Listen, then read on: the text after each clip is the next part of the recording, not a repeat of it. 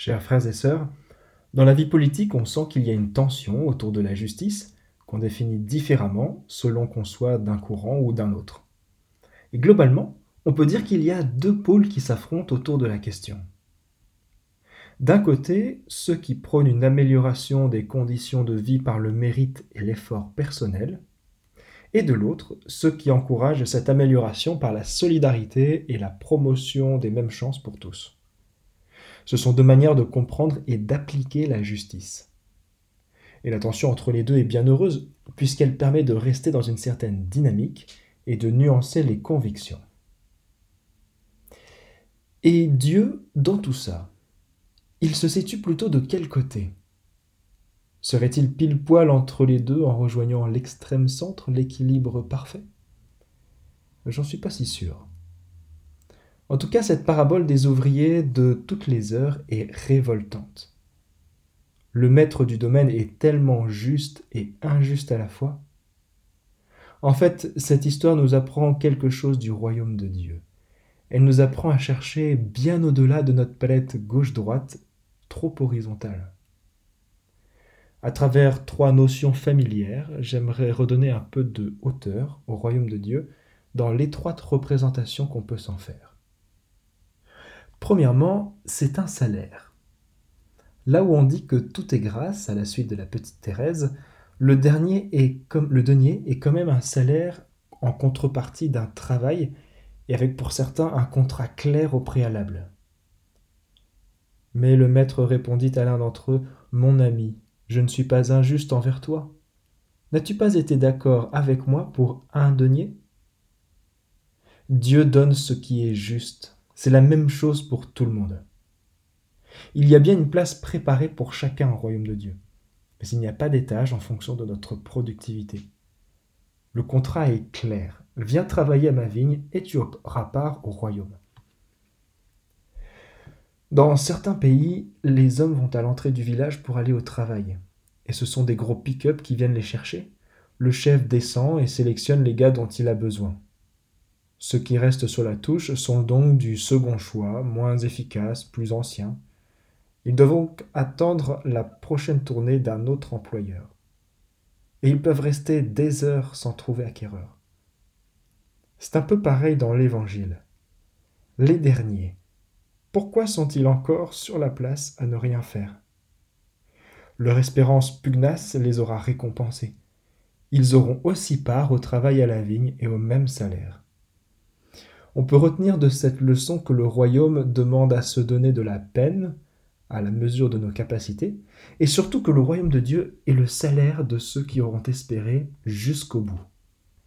C'est un salaire. Deuxièmement, c'est une propriété privée.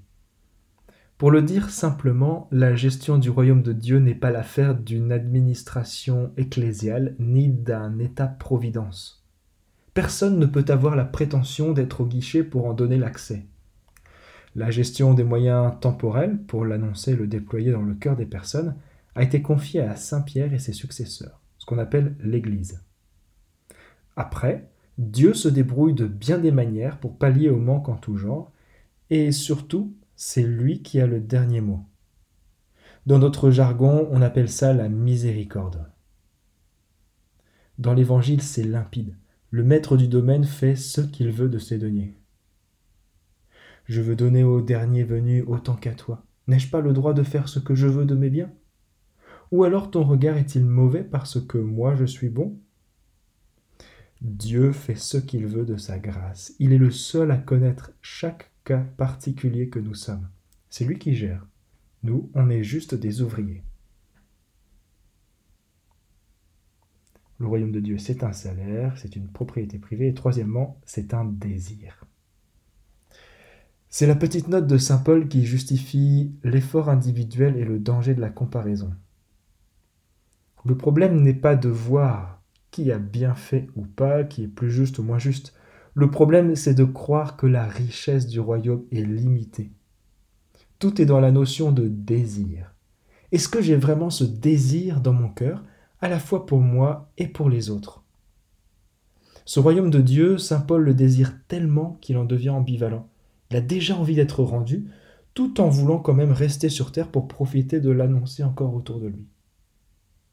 Je me sens pris entre les deux. Je désire partir pour être avec le Christ, car c'est bien préférable, mais à cause de vous, demeurer en ce monde est encore plus nécessaire.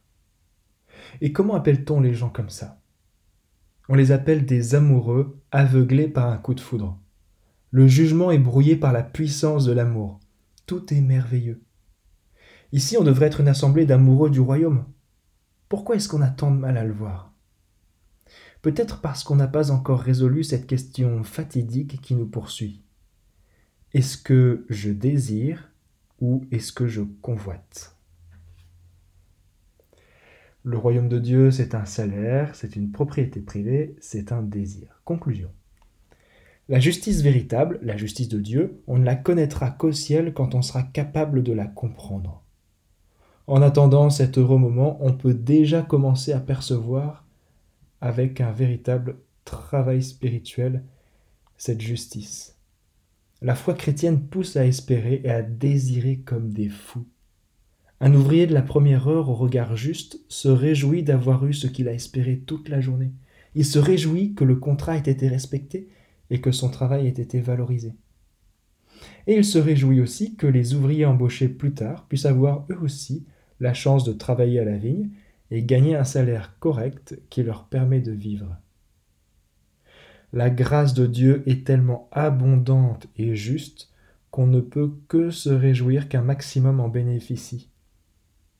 Alors quelle que soit l'heure d'embauche, on peut demander au Seigneur cette semaine de recruter un peu plus, et particulièrement ceux de notre entourage qui attendent sur la place.